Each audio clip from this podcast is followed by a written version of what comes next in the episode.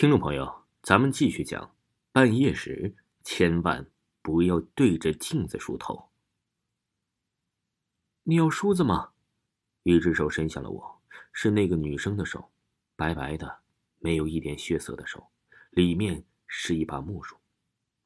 我当然不能接她的梳子，可是手却不听话的接了过去。刚想碰到那梳子，突然我发现从梳子上滴下了一滴血。不，不要了！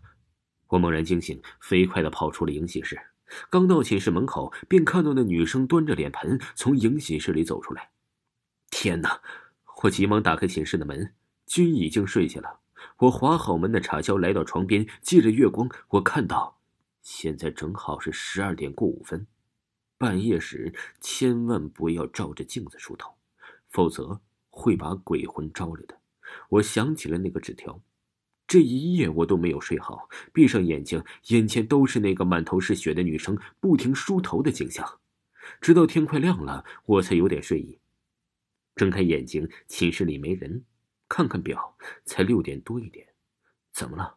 平时这个时候大家还在和睡虫作伴，今天怎么了？我起身打算去洗脸。哎，走廊那边怎么那么多人呢？不会吧？洗脸也要排队啊！我端着盆走过去，有几个同学离开人群走出来了。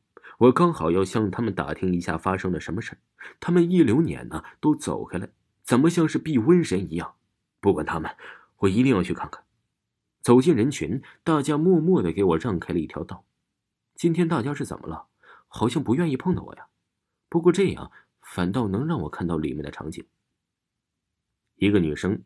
穿着白色的睡衣，长长的头发又黑又密，头发间呢有一些黑色的东西，那是血。他已经死了。昨天晚上说头发有点脏，很脏，就想洗洗，谁知道他一去就再也没回来。看来呀，是和那个女生同寝的同学一边哭一边对着旁边的同学说道：“大草，你昨天是半夜去厕所了吧？”是君的声音。天哪！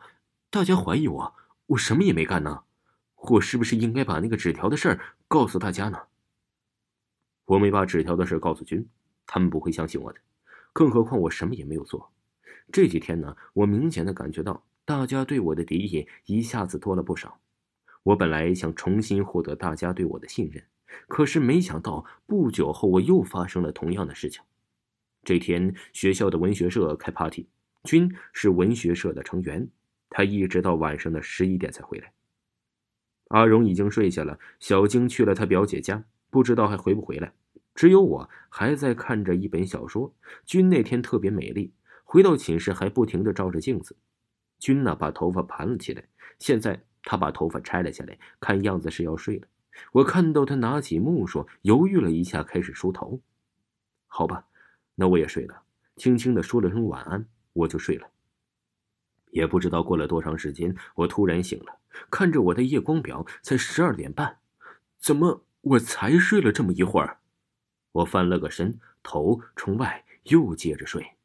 刚闭上眼睛，突然觉得不对劲儿，我又慢慢的睁开。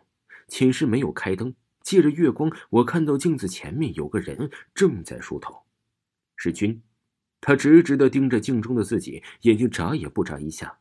手里机械的拿着梳子，从上到下的摆动着。君就这样梳了一个小时吗？从我现在是看不到镜子的，自然也看不到君。我轻轻的下了床，悄悄的看向了君。君，你没事吧？君的脸被头发挡上了，我还是看不到。无奈我又看了看镜子，君的脸呢，同样被头发挡住了，我根本也看不到。我不禁打了个冷战，同样的事情又要发生了。不幸的是，两次都被我看见了。这次他随手拿起旁边的车里水，开始往头上喷。那哪喷出来的是水呀？分明是血呀！那血顺着君的头发一滴一滴的落到他的身上，又流到地下。可是他丝毫没有停下来的意思。